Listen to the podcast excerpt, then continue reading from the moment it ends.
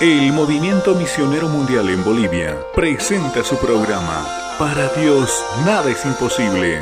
La esperanza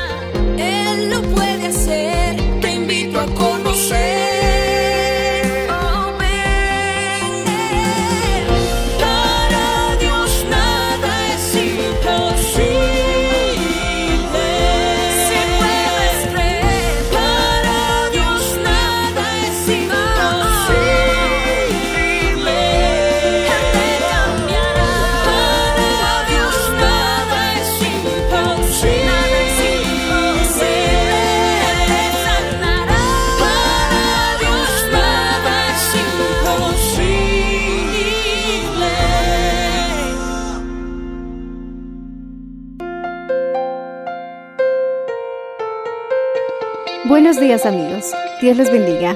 Hoy les traeremos el mensaje del Señor bajo el título Cuatro pasos para recibir respuesta en la oración. En la voz del reverendo Enrique Valenzuela. Escuchemos. Gloria al Señor. Bien, mis amados, quiero compartir con ustedes cuatro pasos para recibir respuesta en la oración. ¿Cuántos quieren que Dios responda a sus oraciones?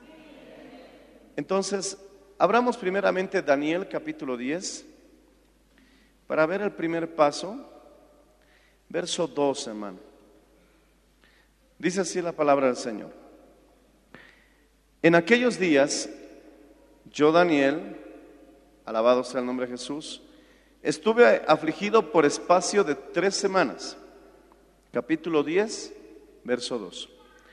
No comí manjar delicado, ni entró en mi boca carne ni vino, ni me ungí con un cuento hasta que se cumplieron las tres semanas. Vamos ahora. Padre Celestial, en nombre de Jesús, bendícenos con tu santa y tu preciosa palabra y permítanos contemplar la hermosura y escuchar, Señor, tu enseñanza en esta bonita noche, Señor. Gracias, mi Dios. Amén. En el nombre de Jesús. Amén. Puedes tomar asiento, hermano, dando gloria a Dios. Alabado sea el nombre del Señor Jesús. Mi hermano, estaba Daniel orando y ayunando tres semanas. 21 días de ayuno y oración. Eso es lo que la Biblia dice, hermano. Amén. Gloria al Señor. Y sabemos que el ayuno potencia la oración. Y hay muchas cosas que no vamos a verlas si no es con ayuno y oración. Estaba en la vigilia, en esta última que tuvimos, y estábamos reprendiendo los demonios. Y, y vi que habían demonios que salían, mi hermano, perdóneme que use ese término porque es el poder de Dios, con relativa facilidad. Incluso uno me habló y me dijo, voy a salir, voy a salir, soy débil, voy a salir, y salió. Ni siquiera salió gritando, simplemente se fue en el nombre de Jesús con unas bocanadas que hacía esa persona. Pero mi hermano, cuando los discípulos se gozaban por echar fuera demonios, hubo un demonio que no pudieron echar, que era un demonio, mi hermano, que quería matar al muchacho, a veces lo lanzaba al fuego, porque, mi hermano, los demonios viven en el infierno, decimos amén, y a veces lo echaba al agua. Es curioso, ¿no? Es un poco curioso que los cerdos también se hayan precipitado al mar y ahora este muchacho lo, también lo lanzaba al agua. Es curioso también, debería hacernos pensar un poco, que los demonios son atormentados en lugares desérticos. Amén. Y asolados. Pero bueno, son cuestiones que a veces eh, nos vienen a la mente como preguntas nada más. Y cuando Jesús bajó del monte después de la transfiguración, le preguntaron, maestro, ¿por qué no pudimos echar fuera este demonio? Y Jesús, de- después de haberlos echado fuera, los reprendió a los discípulos y les dijo, generación incrédula, ¿hasta cuándo estaré con ustedes? Porque Jesús esperaba que lo echaran. Pero cuando los discípulos humildemente le dijeron, maestro, ¿por qué nosotros no pudimos echarlo? Jesús les respondió, este género no sale si no es con ayuno y oración. Entonces, puede que haya ciertas situaciones en tu vida que a pesar de que estás orando, orando, orando, no se van a resolver hasta que tomes la decisión de darle tiempo al ayuno. Porque hay demonios que están provocando situaciones en tu vida, pero hay algunos que no se van a ir hasta que no ayunes y ores. Y este domingo precisamente tenemos un ayuno congregacional. Quizás mi hermano estás a un paso de la respuesta. Tal vez estás a un día de ayuno, nada más. Pero mi hermano, también tenemos que entender que habrán situaciones que no vamos a recibir hasta que no ayunemos. Este género no sale si no es con ayuno y oración. Y aún a pesar de ayunar, va a haber resistencia. Pero mi hermano, Dios no va a permitir que estemos en una batalla en la que no podamos ganar. Porque la victoria es de Cristo. Y repite conmigo, la victoria es de Cristo. Y la victoria es nuestra. En el caso de Daniel, él estaba ayunando, llorando por un asunto de, de profecía que tenía que ver, mi hermano, con la historia del mundo, por así decirlo. Porque todo esto, mi hermano, está relacionado con los tiempos del fin. Y 21 días que él oraba y ayunaba, pareciera que era un, un ayuno que hay que analizarlo, porque menciona mi hermano, gloria al Señor Jesucristo, que no comía carne ni ninguna cosa delicada. No sé si es que ayuna- ayunó seguido, no lo sé. No sé si es que rompía un día eh, el ayuno eh, y al día siguiente continuaba, no lo sé. Pero lo que sí sé es que estaba afligido, que es una manera, mi hermano, de mostrar que él no comía porque estaba ayunando, llorando en la presencia del Señor. Ahora, Jesús nos dijo que cuando ayunéis no cambies tu rostro, no te vistas con ropas viejas, no llames la atención a la gente para demostrar que ayunas, porque entonces será la gloria humana la que tú recibas. Pero mi hermano, cuando ayunéis, dice la Biblia, unge tu cabeza con aceite, alabado sea el nombre del Señor, lava tu rostro, bendito sea el nombre de Jesucristo, porque mi hermano, si tú lo haces en secreto, Dios te recompensará en público. Alabado sea el nombre del Señor Jesucristo. Decimos amén. ¿Cuántos dicen aleluya? Pero repite conmigo, habrán situaciones en las que no sucederá nada hasta que no ayunemos. Hay demonios resistentes, hermano. Quizás hayan demonios en las que necesites un día, dos días de ayuno, o tal vez tres días de ayuno, y lo vas a ver derrotado, pero hasta que no ayunes esos días, no vas a ver un resultado. No te estoy diciendo que te metas ayunos como el de Moisés, no te estoy diciendo que te metas ayunos como el de Daniel, porque ellos ayunaron en la dirección de Dios. Pero mi hermano, un ayuno de tres días se llama un ayuno normal.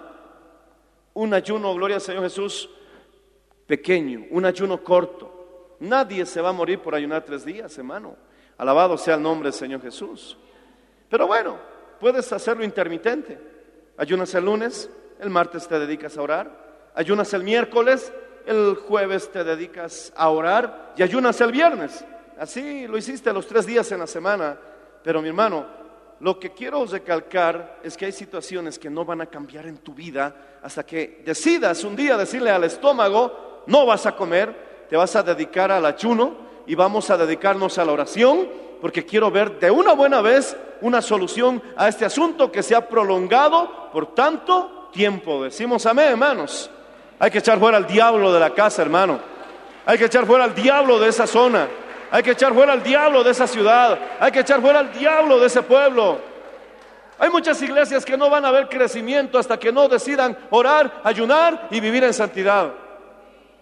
Porque de nada sirve, mi hermano, que nos arrojemos a los brazos del placer y del pecado y creamos que con un día de ayuno lo vamos a resolver. porque algunos piensan, voy a pecar el viernes y el sábado voy a ayunar para que Dios me perdone. Eso es un pecado premeditado. Y eso, mi hermano, no es de Dios. Decimos amén, hermanos. Si uno ha caído lamentablemente, si uno ha tropezado, no porque lo hayas buscado, no porque tú lo pusiste en tu agenda, viernes en la noche voy a revolcarme, no. Porque mi hermano, el pecado tiene que ser algo, mi hermano, que, lamentablemente, por una desgracia, ha sucedido en tu vida. Entonces tú, mi hermano, te arrepientes en ayuno y oración. Amén. Y el Señor tendrá misericordia. Si tuvo misericordia del rey Acab, que fue el peor de los reyes de Israel, va a tener misericordia también de ti por causa de la sangre de Jesucristo. Y una vez que hayas resuelto el asunto delante de Dios, no dejes que eso te siga acusando, porque es un problema que vamos a ver enseguida. ¿Por qué no recibimos respuesta a nuestras oraciones? Pero si vas a hacer, si vas a usar el ayuno como una situación para darte libertad de pecar, creyendo que con un día de ayuno ya pagaste, entre comillas, tu penitencia, entonces no es, mi hermano, la forma correcta de ayunar, decimos amén. Dos cosas. Mi hermano, gloria al Señor que debemos tomar en cuenta en este instante. Daniel estaba ayunando 21 días y luego, ¿qué dice en el verso 12 y 13? Entonces se le apareció un ángel que hizo a mi hermano que él cayera, mi hermano, sin fuerzas al piso. Todos los que estaban con él huyeron y el ángel le habló. Entonces me dijo, Gloria a Dios, Daniel, no temas, porque desde el primer día que dispuse dispusiste tu corazón a entender y humillarte en la presencia de tu Dios, fueron oídas tus palabras desde el primer día. Y a causa de tus oraciones, tus palabras, yo he venido. Mas el príncipe del reino de Persia se me opuso durante 21 días. Pero he aquí Miguel, uno de los principales príncipes, vino para ayudarme y quedé allí con los reyes de Persia. Dice que Dios respondió a la primera oración, pero se demoró 21 días porque hubo una batalla espiritual. Aquí mi hermano no está hablando de una guerra convencional. ¿Qué tiene que ver Miguel, mi hermano, en una guerra convencional? No, él es un ser espiritual y la batalla que se estaba librando era una guerra espiritual. Se cree, se cree que este ángel que se le presentó a Daniel pudiera haber sido Gabriel. Amén. Y le dijo, yo estaba viniendo, pero se me opuso el príncipe, ¿de qué nación dice? Persia. Ahora, cuando vemos Efesios 6, dice que nuestra batalla no es contra sangre y carne, y empieza a dar ciertos órdenes, ciertos grados, principados, gobernadores, potestades, huestes, va desde lo más alto hasta huestes, que significa un grupo de mercenarios enviados a una misión, como que va desde arriba hasta los soldaditos, por así decirlo. Ahora, si son gobernadores, ¿qué gobiernan? Si son principados, ¿sobre qué es su principado? Príncipes de dónde? Príncipes de qué? De las tinieblas. Está bien. Pero mi hermano, aquí Dios nos está revelando que pareciera que hubiera demonios, mi hermano, territoriales, como en el caso del Gadareno, que le rogaban, no nos eches fuera de esta región, que gobierna, mi hermano, esos lugares. En este caso habla de un príncipe que estaba, mi hermano, un demonio, un espíritu, una influencia demoníaca, que estaba, mi hermano, denominado como un príncipe de una nación, el príncipe de Persia. Mi hermano, ¿será que para ganar las almas de un barrio, ¿Habrá un demonio que está dominando esa zona? Te seguro que sí, mi hermano. Esto no es una tontería, te estoy hablando de lo que dice la Biblia. Y si la Biblia denomina a un demonio, mi hermano, que está peleando en contra de las oraciones de Daniel como el principal de Persia, es que hay un demonio fuerte, mi hermano, que gobernaba y regía esa nación. Está claro, bendito sea el nombre del Señor, que si queremos que Oruro se convierta, seguramente hay un demonio que gobierna estas regiones. Si queremos, hermano, que tu barrio se convierta, habrá que atar al hombre fuerte antes de saquear su casa. Alabado sea el nombre del Señor Jesucristo. Alaba al Señor. Si puedes hacerlo, hermano. Pero mi hermano, ¿qué más dice la Biblia? Vamos al verso 20. Del verso 20 al 21 dice, él me dijo, seguía conversando con el ángel, ¿sabes por qué he venido a ti? Pues ahora tengo que volver para pelear contra el príncipe de Persia, es decir, la batalla seguía. Y al terminar con él, oh, el príncipe de Grecia vendrá. Esto no es, mi hermano, una situación en que el Señor simplemente va a usar retórica para distraernos en la lectura. Él nos está revelando algo. Resulta que habla del príncipe de Persia, ahora está hablando del que gobernaba Grecia. Y el verso 21 dice, pero yo declararé lo que está escrito en el libro de la verdad y ninguno me ayuda contra ellos sino Miguel, vuestro príncipe. El libro de la verdad es la Biblia porque Daniel estaba orando precisamente por las profecías que habían recibido de parte de Jeremías, que ya estaba terminando el tiempo de cautiverio y él quería saber qué viene después. Y entonces, mi hermano, el ángel, en vez de llamar la Biblia, lo llama el libro de la verdad. Yo he venido a declararte, porque Dios le envió, Dios envía a sus ángeles, mi hermano, eso está en Apocalipsis capítulo 1. La revelación de Jesucristo, que, que gloria a Dios el Padre le dio al Señor Jesucristo que la envió por medio de su ángel a su siervo Juan para las siete iglesias. Aquí estaba sucediendo algo parecido. Hay ángeles, mi hermano, no entienden el Evangelio, pero por algo son mensajeros, decimos amén. Y entonces él le dice, mira, aquí está, he venido, pero tengo que volver a seguir peleando con Persia, porque después de Persia vendrá el príncipe de Grecia. Y no es casualidad que cuando el imperio persa terminó su reinado, lo reemplazó por el imperio griego. Cambió el imperio y cambió también la potestad que gobernaba, mi hermano, esas regiones celestes. Si lo entiendes, alaba al Señor, hermano. Bendito sea el nombre del Señor Jesucristo. Oh, aleluya.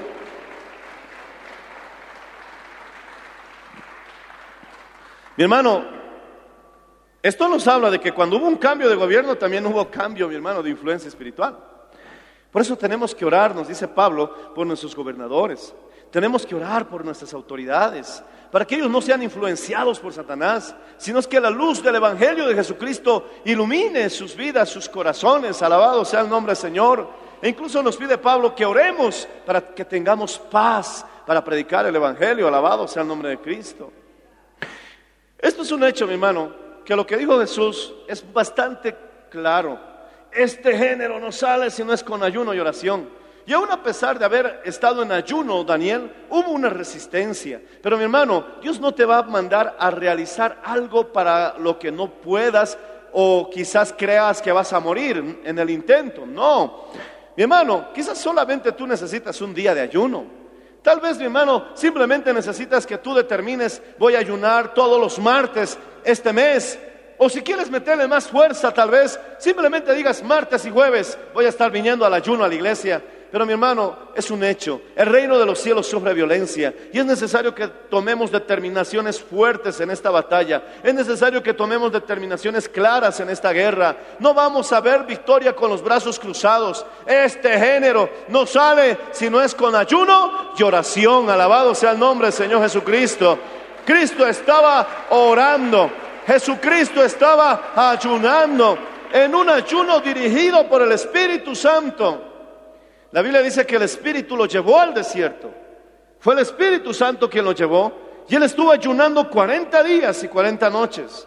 Porque mi hermano, se puede ayunar 40 días y en las noches mi hermano uno come y al día siguiente empieza su ayuno otra vez. Pero Jesús estaba ayunando 40 días y lo recalca y 40 noches. Y cuando terminó su ayuno, vino el diablo, hermanos. En el ayuno nos abrimos espiritualmente. Y hay que tener mucho discernimiento y cuidado. Si no es un ayuno guiado por el Espíritu Santo, no ayunes más de lo que es normal. Ya te dije, tres días. Alabado sea el nombre del Señor Jesús. Entonces, bendito sea el nombre de Jesús. Cuando terminó su ayuno, el diablo se fue en el nombre de Cristo, vencido y derrotado por Jesús.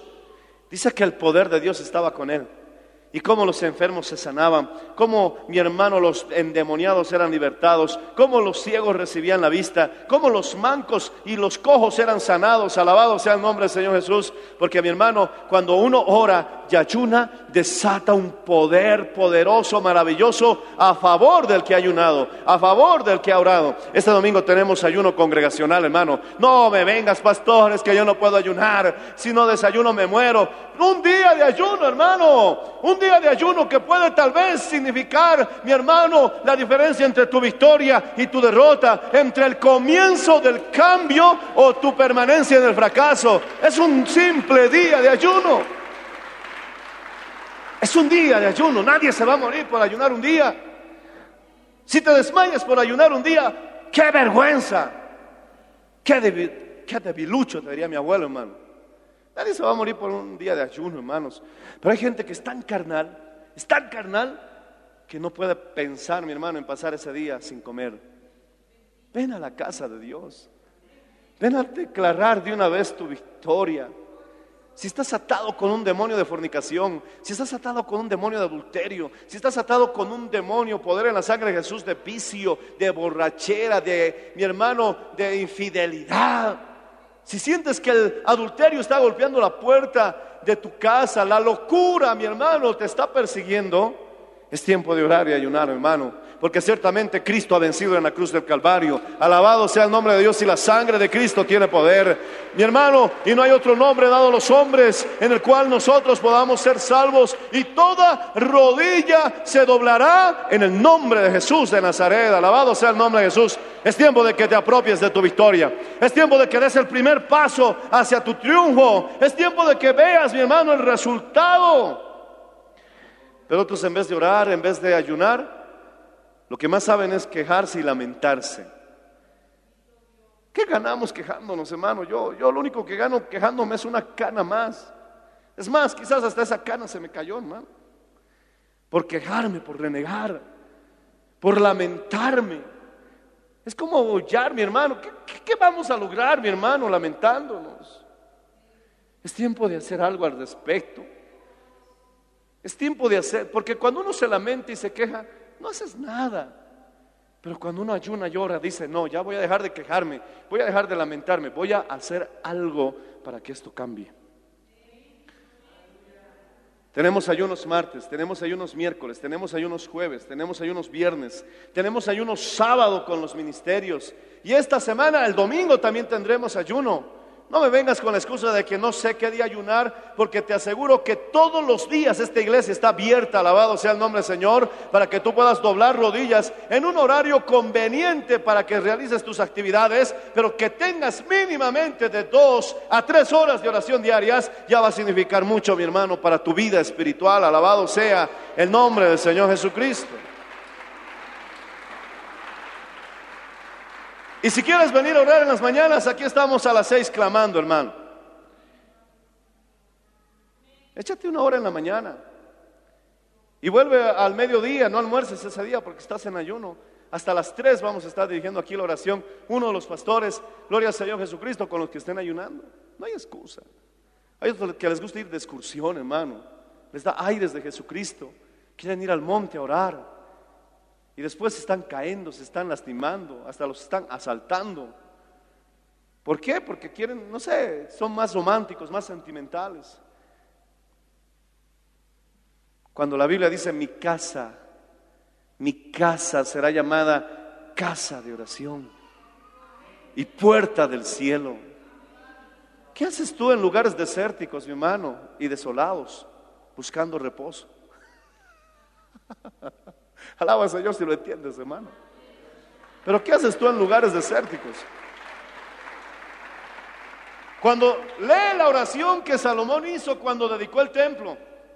Oh Señor, que cualquiera, voy a resumirlo, que cualquiera venga con una dificultad, una aflicción, un temor, un- una batalla, una lucha, una guerra y venga a llorar en ese templo, tú lo escucharás. Y entonces descendió la gloria de Dios. Los sacerdotes no podían ministrar. La gloria del Señor estaba en ese lugar, respaldando, mi hermano, la oración, porque el templo, el templo, el templo no se ha hecho en vano. Alabado sea el nombre del Señor. Casa de oración, puerta del cielo será llamada. Alabado sea el nombre de Cristo, hermano. Pero tú prefieres salir a buscar lagartijas, mi hermano, al campo, por un romanticismo, mi hermano, que a veces, mi hermano, no, no entiendo. Pasan dos horas soleándose, caminando de ida, dos horas soleándose de vuelta. Cuando pudieras haber aplicado cuatro horas más buscando al Señor en su casa. Pero bueno, algunos no van a entender por mucho que hable esto, hermanos. El que tenga oídos, oiga. El Señor ha dicho, mi casa será llamada casa de oración. Si tú eres un excursionista, seguramente te estás enfadando conmigo. Pero mi hermano, esta es casa de oración. Alabado sea el nombre del Señor Jesús. Alábale si puedes, hermano.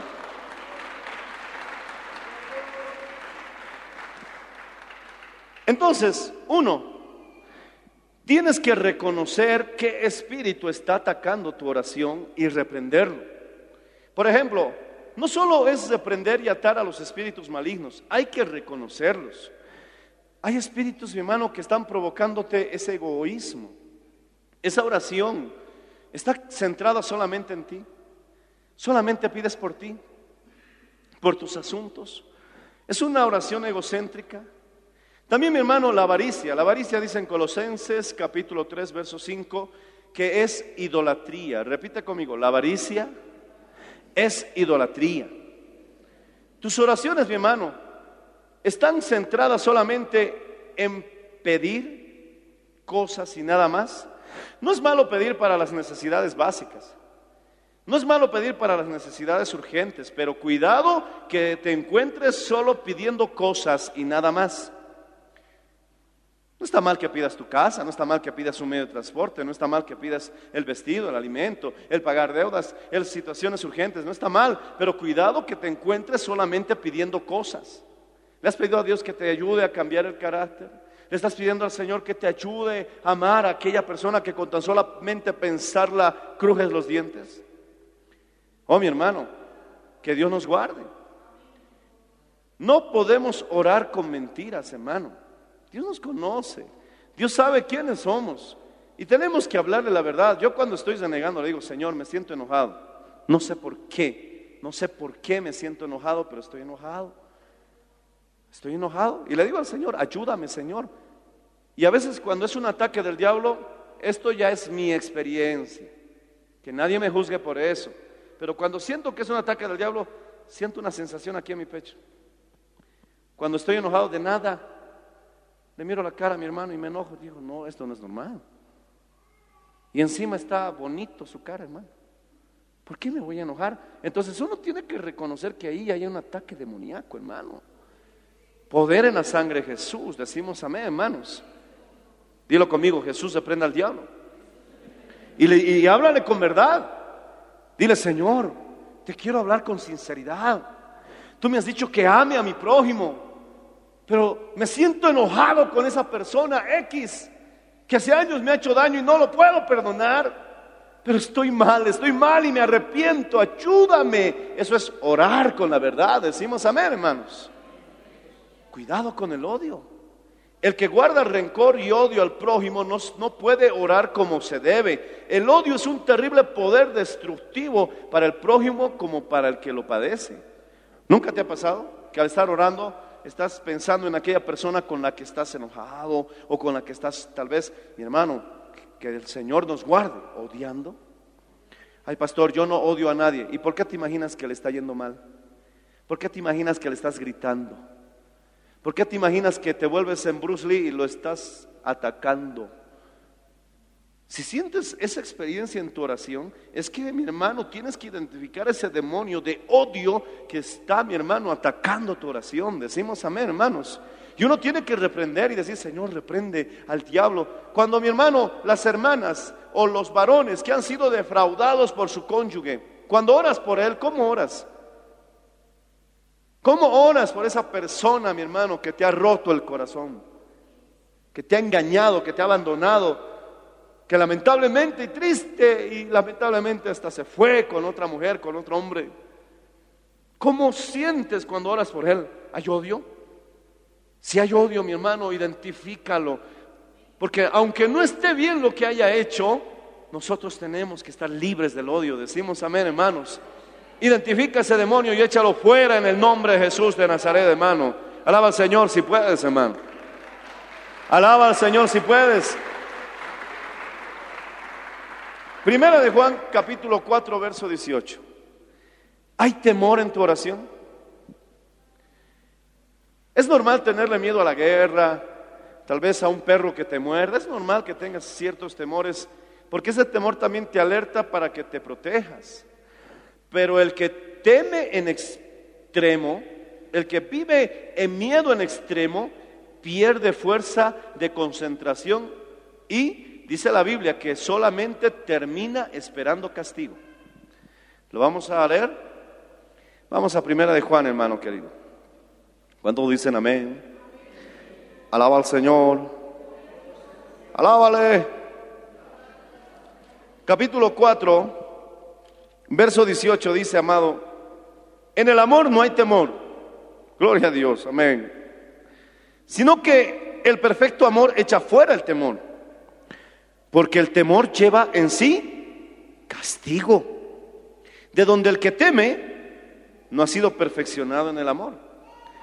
Mi hermano, el que llega a un extremo, el que teme en extremo, pierde fuerza de concentración y termina esperando castigo. Eso dice la Biblia. Es como un imán. ¿Alguna vez pusiste azúcar en tu mesa? ¿Agasaste azúcar y la tiraste en la mesa? ¿Qué va a traer el azúcar? Hormigas, ¿verdad? Va a traer moscas. ¿Alguna vez agarraste miel de abeja y la pusiste, mi hermano, ahí a la, a la intemperie o agasaste y lo bañaste tu mesita del patio? ¿Qué va a traer? ¿Ah? Como moscas a la miel, dicen, ¿verdad? En Cochabamba, mi hermano, las abejas son atraídas por la canela, el azúcar que venden las señoras sus de fresquito. Resulta que el miedo atrae el castigo. Ay, no me diga eso, pastor. ¿Por qué? Me da miedo. Castigo entonces. Pues. Alaba al Señor si puedes, hermano. Bendito sea el Señor. Tienes que tener oraciones en las que tú promuevas el valor. ¿Cómo vas a promover el valor? Confiando en las promesas de Dios, diciendo, Señor, es cierto que hay crisis, es cierto que no hay nada, pero Señor, sé que tú nos vas a proveer. Y declarando las promesas de Dios vas a vencer el temor. ¿Y cómo también se vence el, se vence el miedo? Amando. Y eso ya es una palabra de un mensaje de muchos días. Amor. El amor más que un sentimiento es un estilo, una forma, una decisión de vida. Decimos amén, hermanos. Repite conmigo. Las moscas son atraídas por la miel. La Biblia dice que el que teme atrae el castigo. Tenemos que vencer el miedo. ¿Cómo vamos a vencer el miedo? Orando en lenguas. Sed llenos del Espíritu Santo, hermano. Porque no nos ha dado un espíritu de cobardía, sino de amor, de fe y de dominio propio. ¿Cómo te vas a llenar de valor? Orando en lenguas. Si no estás bautizado con el Espíritu Santo, mi hermano, es hora de pedirle al Señor, bautízame. Y si estás bautizado con el Espíritu Santo y lo has descuidado, mi hermano, es hora de también darle un tiempo en nuestras oraciones al orar en lenguas. Alabado sea el nombre del Señor Jesús, porque Dios no nos ha dado un espíritu de cobardía, decimos amén, sino de amor, de fe y de dominio propio. Alabado sea el nombre de Cristo, hermano. Confía en las promesas de Dios y llénate de amor. Oh Señor, ¿quién puede levantar la mano y decir, ayúdame a amar? Mi hermano, hay demonios que te van a atacar con inferioridad. Lo que el que padece la inferioridad, mi hermano, siempre va a ser negativo. No desarrolla su potencial. Este sentimiento procede de Satanás. Tú no tienes por qué sentirte menos. Tú no tienes por qué sentirte incapaz. No caigas en el error de comparar tus defectos con las virtudes del otro. Eso es inferioridad. Y es una comparación injusta. ¿Cómo yo voy a comparar mis defectos con tus virtudes? Siempre voy a salir perdiendo. ¿Y quiénes lo hacen? Aquellos que ven a todos que son dignos, menos yo. Ellos tienen un problema de sentimientos de inferioridad. Quiero decirte que si Dios usa a una hermana, Dios te puede usar a ti también. Que si Dios usa a un hermano, Dios te puede usar a ti también. Oh, bendito sea el nombre del Señor Jesucristo. Aleluya. Pedro tuvo que superar sus sentimientos de inferioridad. Si Pedro hubiera dicho, soy un pescador, no sé hablar bien, no tengo la educación de los rabinos que estudiaron a los pies de Gamaliel, si hubiera puesto a compararse con los cultos, mi hermano, y los intelectuales que crucificaron a Jesús, yo no soy tan inteligente. Miren mis ropas, yo soy un pescador con mis ropas viejas. Y ellos son sacerdotes con ropas finas y con sus filesterías. Pero mi hermano Pedro tuvo que superar eso. ¿Sabes qué dijo Pedro? Yo ya no soy Simón, ya no soy una caña batida por el viento. Ahora Jesús me ha dicho que soy una piedra y es más, me ha dicho que me ha dado las llaves del reino. Aleluya, bendito sea el nombre del Señor Jesús. Y el día de Pentecostés abrió mi hermano las puertas del reino cuando vino el bautismo del Espíritu Santo y él predicó a las multitudes que escuchaban el mensaje y mi hermano se convirtieron tres mil almas a Cristo. Alabado sea el nombre del Señor Jesús. La primera campaña evangelística después de que Cristo resucitó. Y él, mi hermano, estaba ahí en el bautismo del Espíritu Santo de los judíos. Y luego en el capítulo 10, cuando él estaba predicando a los romanos, a los gentiles, también vino el Espíritu Santo y se abrió la puerta para judíos y gentiles. Alabado sea el nombre del Señor Jesús. Oh, mi hermano, si Pedro no le hubiera creído al maestro, no hubiera visto esa bendición. Si Pedro no le hubiera creído al maestro, cuando Pedro y Juan estaban caminando, mi hermano, y entrando por el templo de la puerta de la hermosa, vieron a un cojo con más de 40 años, lisiado, cojo, tullido. Todo el mundo lo conocía. Si Pedro hubiera dicho, no, yo soy un pescadorcito, yo soy uno medio alfabeto, yo no tengo la educación de los que están en este templo dirigiendo, mi hermano, así te vas a podrir, nunca vas a lograr nada en la vida. Es tiempo de creerle a Dios, es cierto, nosotros no tenemos capacidad, nosotros no tenemos el poder, pero mi hermano, Pedro mismo le dijo, si Pedro hubiera dicho, soy pobrecito, ni tengo para darte una limosna, lo hubiera arruinado todo, hermano. Pero Pedro, mi hermano, superó sus inferioridades y dijo, mira, no tengo oro ni plata. Y seguramente con Juan se dieron, pero lo que tengo te doy. En el nombre de Jesús de Nazaret, a ti te digo, levántate. Se puso de pie y cinco mil, cinco mil, aleluya, cinco mil personas se convirtieron por la predicación de ese pescador que decidió creerle a Dios antes de verse en el espejo. Deja de verte al espejo. Siempre vas a encontrar algo para decir, no puedo. Es tiempo que te veas, mi hermano, en Cristo. Y entonces vas a decir, todo lo puedo en Cristo que me fortalece.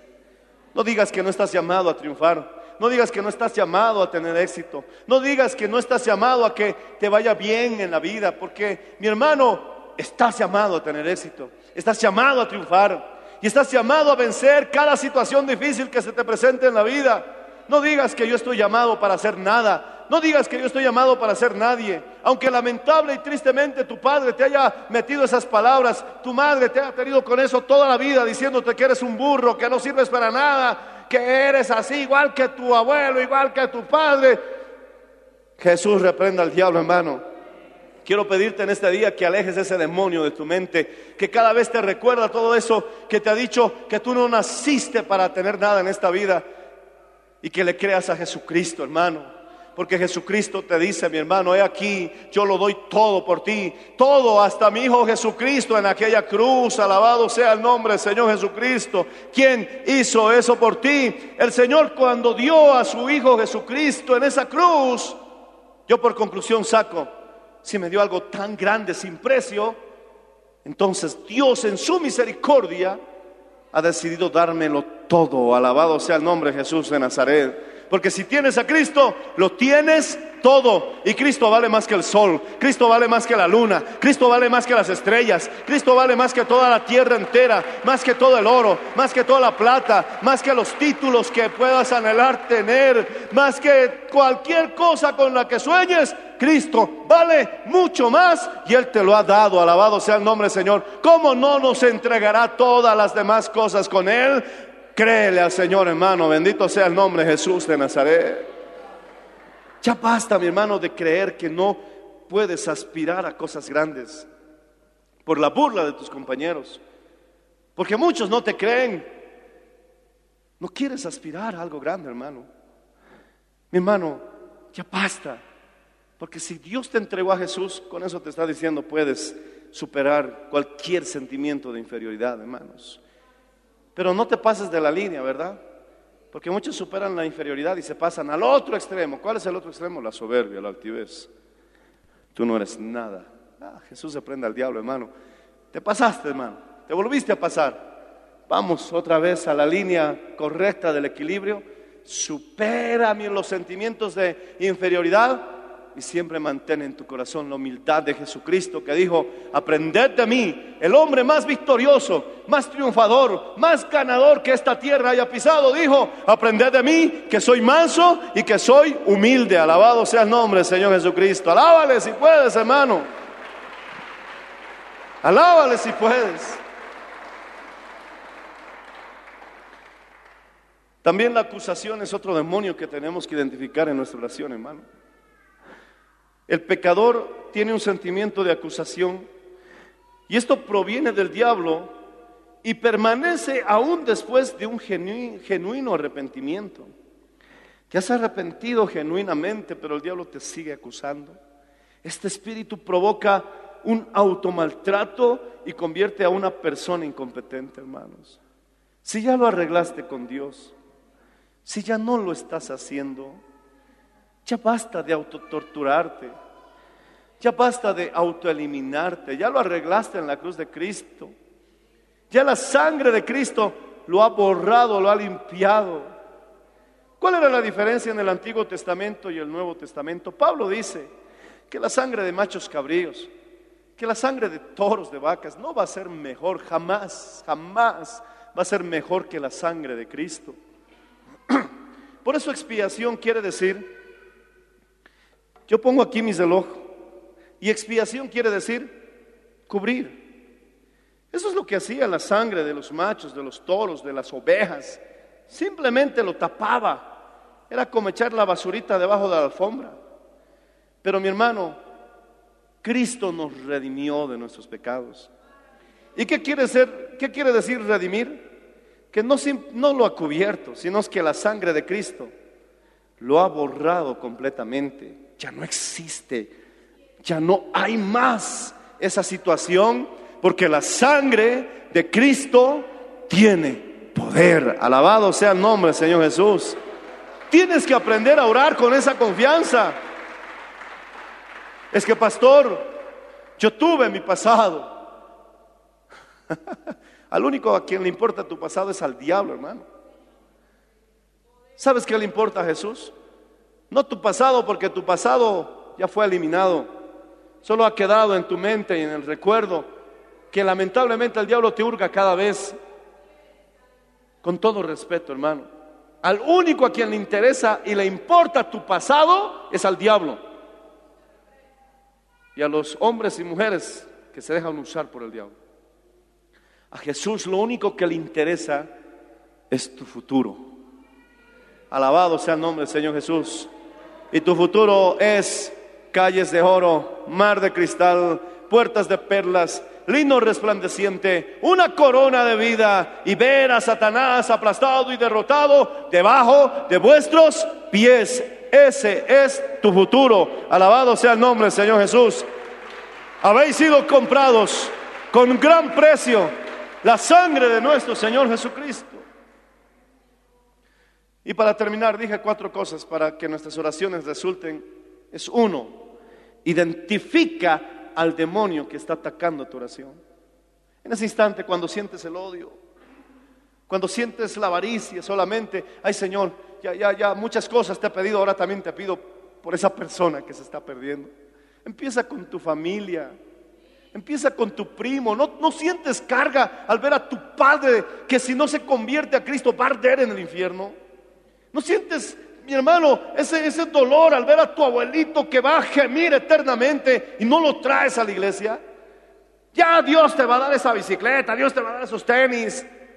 Pero pídele también, mi hermano, por ese hombre que se llama tu padre, por esa mujer que se llama tu madre, que se ha obstinado, se ha enterquecido, no quiere saber nada de la iglesia y hasta te ataca por ser cristiano, pero tú sigues clamando, sigue orando. No es él, no es ella, es el diablo que está detrás, que no los quiere soltar porque está desesperado, porque sabe que has comenzado a orar y que Dios responde las oraciones hechas en el nombre de Jesús de Nazaret.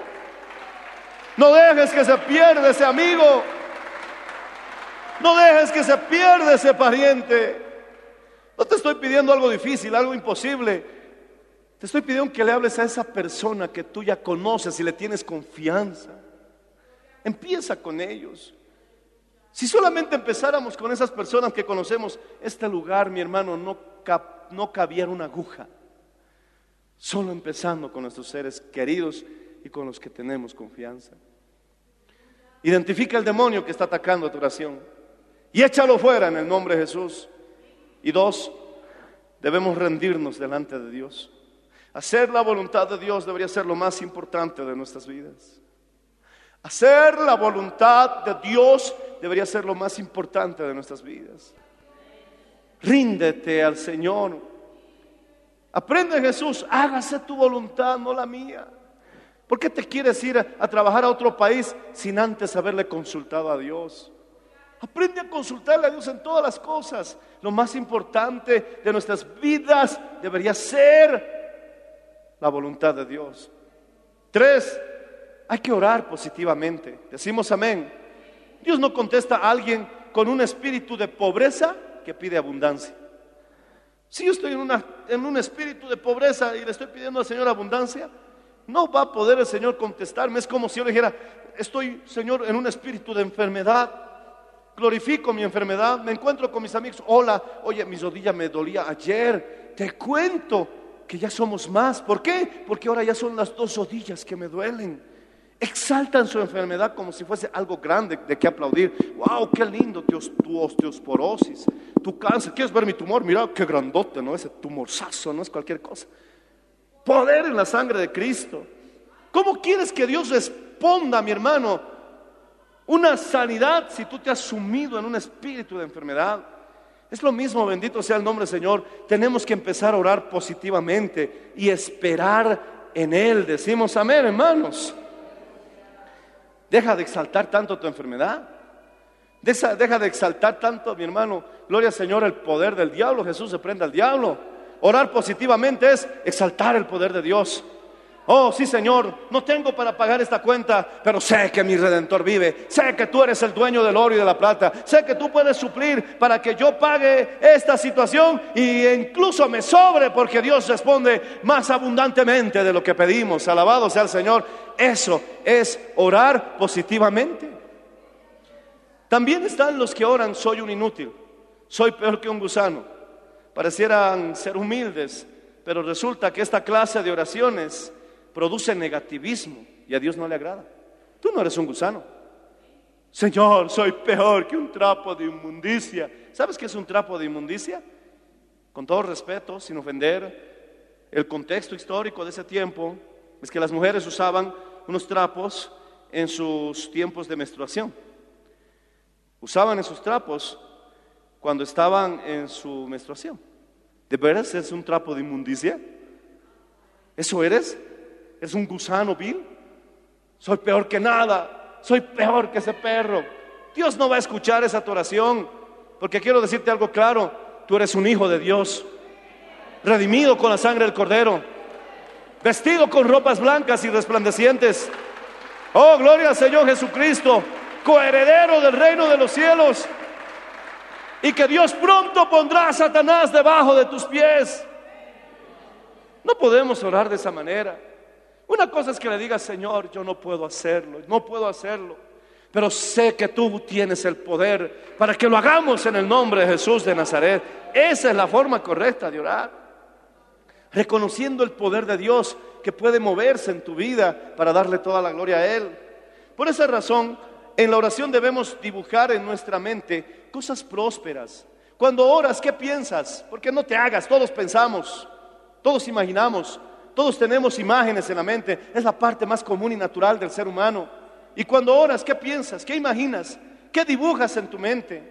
Cuando oremos tenemos que dibujar cosas prósperas, positivas, activas, creativas, de manera que glorifiquen al Señor. Estás pidiendo por sanidad, mírate que estás sano. Estás pidiéndole al Señor que te levante, mírate que estás caminando, corriendo por las praderas. Estás pidiéndole al Señor que te ayude a vencer las deudas, mírate que estás en el banco pagando, mi hermano, la última cuota. Alabado sea el nombre del Señor. Estás pidiéndole al Señor recuperar la hipoteca, mira que los papeles ya están en tu mano. Esa es la clase de oración positiva que Dios espera de nosotros, porque no en vano la Biblia dice que para el que cree, para el que cree, para el que cree, todo le es posible. No podemos caer en la terrible contradicción. No podemos caer en una terrible contradicción. Señor, sáname. Y en nuestro corazón estamos dibujando una escena de muerte, tu entierro. Ahí estás muerto, tu esposa llorando. Era que te ame, cachuchín. y tú de muerto, ahora sufre, sufre. Eso es lo que imaginas. Teatralizas de esa manera al orar. Si estás orando por sanidad, entonces mírate que estás sano. Si estás orando por prosperidad, en otras palabras, mira la respuesta. Llama a las cosas que no son como si ya fueran.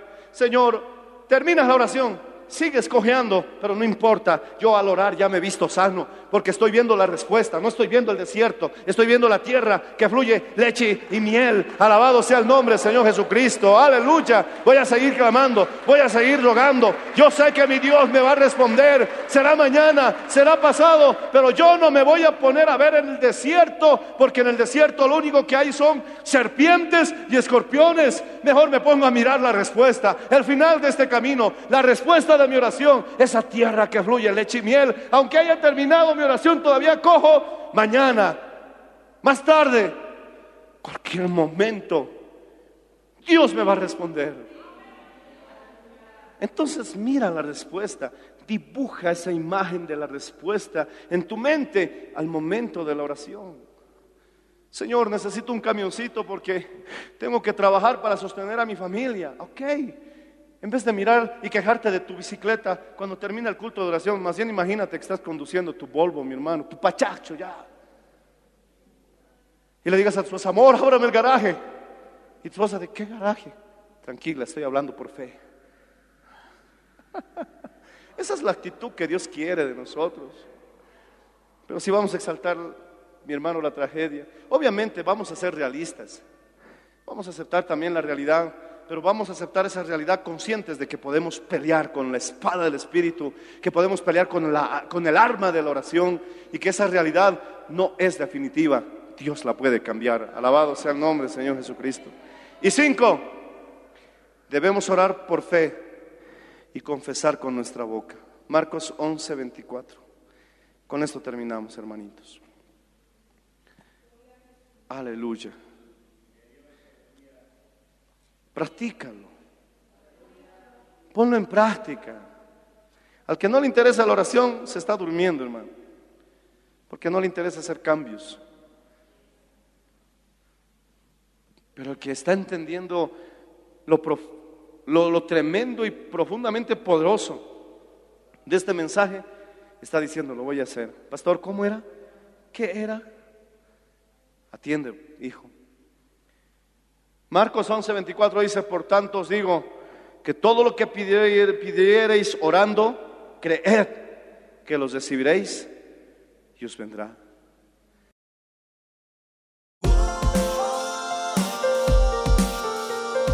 Gracias por su sintonía. Si desea una copia, comuníquese con los números de esta emisora o escríbenos a contacto mmmbolivia.com.